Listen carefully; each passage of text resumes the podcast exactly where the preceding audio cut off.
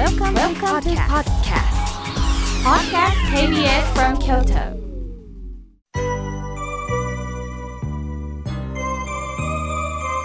さあここからはたくさんのメッセージをいただきましたので順に紹介させていただきますまずはじめに、えー、おはがきをいただきましたおにぎり娘さんにぎやかなスイカパフェもうアイスキャンディーいろんなシールをたくさん貼ってにぎやかなおはがきをいただきましたありがとうございます妙慶さんいつもラジオを楽しみにしております私は仕事の勉強をせなあかんと思いながら、こうしてラジオを聴きながら、そしてパソコンを見ながら美味しそうな店を検索している自分がいます。ああ、この気持ちわかります。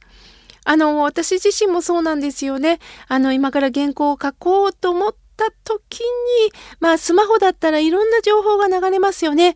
すると、なんか動画が流れたり、美味しい商品がポンと紹介されると、まあ、そこを見てしまうんですよね。するとこれも美味しそう、あれも美味しそう。え、こんなことこの人やってるんだっていうことでね、そちらの情報に流されてしまうんですよね。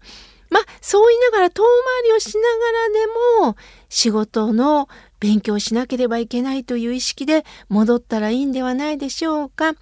あの、ずっと集中してしまうとね、人間にも集中力に限界がありますので、あのー、まあ、パソコンの右側に付箋でね、最後は仕事のことですというふうになんか書いとくと戻れるかもしれませんよね。あの、おにぎり娘さんと私本当に似てるなと思いました。あの、遠回りなようですけども、でも最終的に良いお仕事ができたらいいなと思っております。おはがきありがとうございます。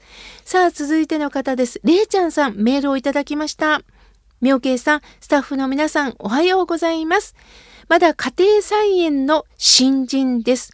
ご近所さんが家庭菜園されてる方が多いので聞くことが多いんですが優しく教えてくれる人と命令口調できつく言う人がいます。そういう時には「はいはい」と聞いていますが怒りながら言う人ってちょっと辛いですよねとのことです。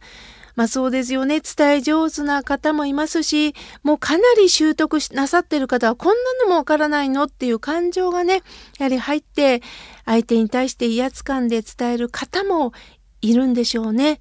そういう時にはね、あこの方は伝え方がなかなかできない方なんだなということをちょっと残念に思いながら聞いたらどうでしょうかね。それを何でそんな言い方しかできないんですかって言ってもそんな言い方しかできない人にはわからないんですね。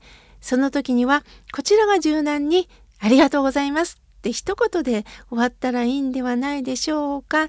きっと後々そのきつい口調の方も気づいてくれることだと思います。れいちゃんさん、ありがとうございました。さあ、続いての方です。レッシーさん、ありがとうございます。妙慶さん、スタッフの皆さん、はじめまして。滋賀県よりいつも聞いています。今年、義理の父が亡くなったんです。湯間の儀というのがあって、父の顔がなぜかお釈迦様の顔に見えました。こんなことってあるんですね。不思議と悲しくはならなかったですとのことです。そうですか。お父様は仏様になられたんですよ。だからお釈迦様のお顔になられたんではないでしょうか。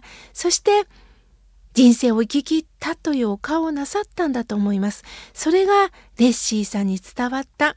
そして悲しみで見送るんではなくってお父さんありがとうという気持ちでレッシーさんも受け止めあなたの大切な人生をこれから生きようという覚悟で私にこうして初めて、えー、メールを送ってくださったんですね嬉しいですどうかどうかこれからもお念仏をいただきながらお父様と出会っていきましょうさあ続いての方です彦根のともこさんありがとうございますメールをいただきました妙慶さん、スタッフの皆さん、おはようございます。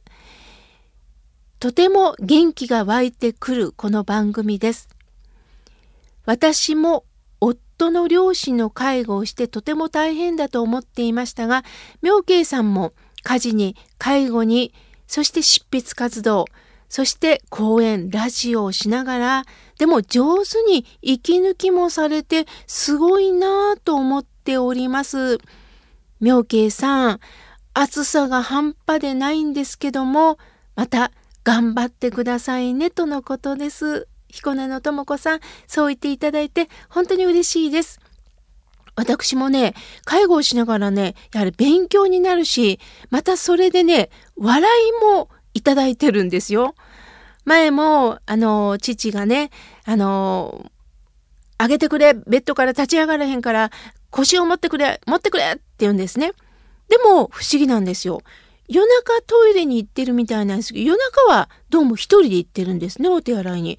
だけど、日中は、トイレに行きたい、トイレに行きたいって一生懸命訴えるんですよ。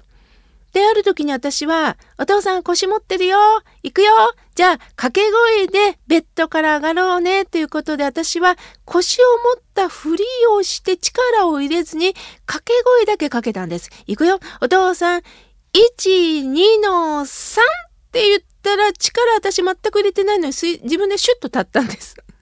不思議ですね。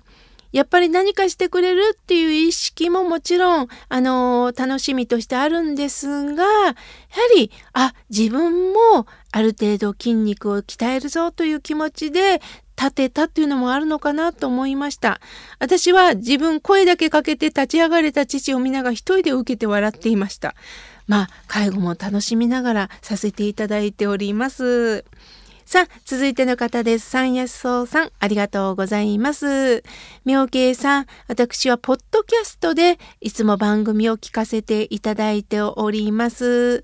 阿弥陀様はいつも私たちのことを見守ってくださってるんだなということを感じておりますとのことです。そうですか。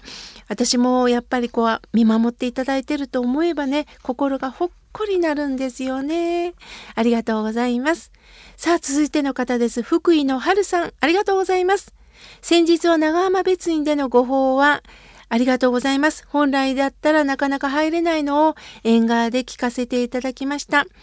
妙慶さんとは3年ぶりにお目にかかれてお元気そうで安心しました。本当に私自身、あの、話を聞きながら無理はしたらあかんなと思います。ですから京都に一泊して阪急の京トレインの、えー、電車に乗ったり小旅行も楽しみました。一日で3万歩歩きましたよとのことです。春さんもお仕事をしながらまた父親としてそして一家の大黒柱として頑張っておられますよね。そして長浜別院になんと日本酒を持ってきてくださいました。私にとっての天敵なんです。天敵っていうのはあの敵味方の敵じゃなくて体の栄養となります。本当に美味しくいただきました。ありがとうございます。いつも番組を支えていただいてありがとうございます。さあ続いての方です。長谷川さん。いつも KBS 京都まで来てくださいまして、お手紙を届けてくださいます。また、金魚のキーホルダー届けてくださいました。ありがとうございます。旅行を楽しんでおられるんですね。素敵ですね。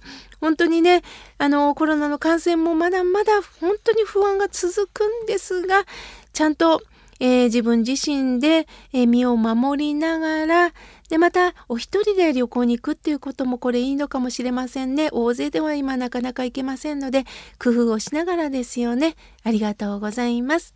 さあ、続いての方です。安代さん、いつもありがとうございます。妙慶さん、いつも法話を楽しみにしております。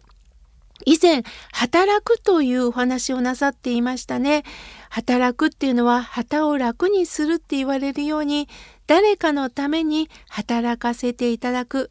私も在宅介護をして分かりました。私でも役に立ったかなと思うとすごく嬉しいです。またヘルパーさんも一緒にやってくれましたとのことです。本当そうですよね。私もヘルパーさんとのお付き合いがあるんですが、プロの方ってさすがだなと思います。いろんなご家庭を見てこられた中での一つ一つの家族にアドバイスをしてくださるんですよね。本当に一人一人のお仕事って本当大切な役目があるんだなということをね感じたものです。さあ続いての方です。秋湯さんありがとうございます。妙慶さん毎週土曜日は早起きしてこの番組をずっと聞いています。今回ちょっと私は熱中症になってしまいました。でも周りが助けてくださいました。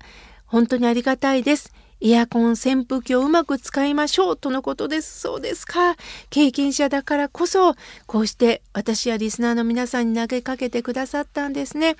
水分も取らなくていいじゃなくてやはりあのできるだけ水分を取った方がいいそうですね。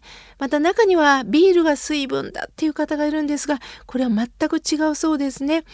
お酒を飲むと逆に水分不足になるそうなのであのお酒を飲んだ時には必ずお水を並行して飲むようにあのした方がいいようですよ。さあ、続いての方です。まゆみさん、西京区よりありがとうございます。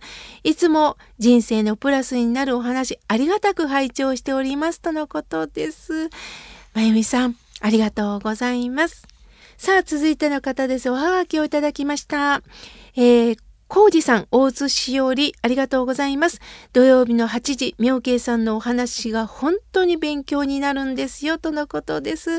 ああ、そう言っていただいて本当にありがとうございます。さあ、続いての方です。ミルキー21さんより、長浜よりいただきました。皆さん、おはようございます。7月ももう終わりますね。えー、今まで本当に雨も続いてなかなかできなかったんですけれども私は、えー、井村屋さんの小豆バーを貯めて元気を出していますとのことです。もちろんプレゼントも応募しますということで当たっただろうと想像されてるんでしょうかね。あのー、小豆バーの、えー、イラストを描いて送ってくださいました。ありがとうございます。さあ、続いての方です。ラジオネーム、カレンさん、ありがとうございます。手術、ようやく退院できました。妙慶さん、飛び上がるほど嬉しいです。妙慶さんが放送で私の手術のことを言ってくれたことによって、免疫も上がったんですよ。ありがとうございます。とのことです。ああ、カレンさん、おめでとうございます。まだまだたくさんのメッセージをいただきましたが、来月紹介させていただきます。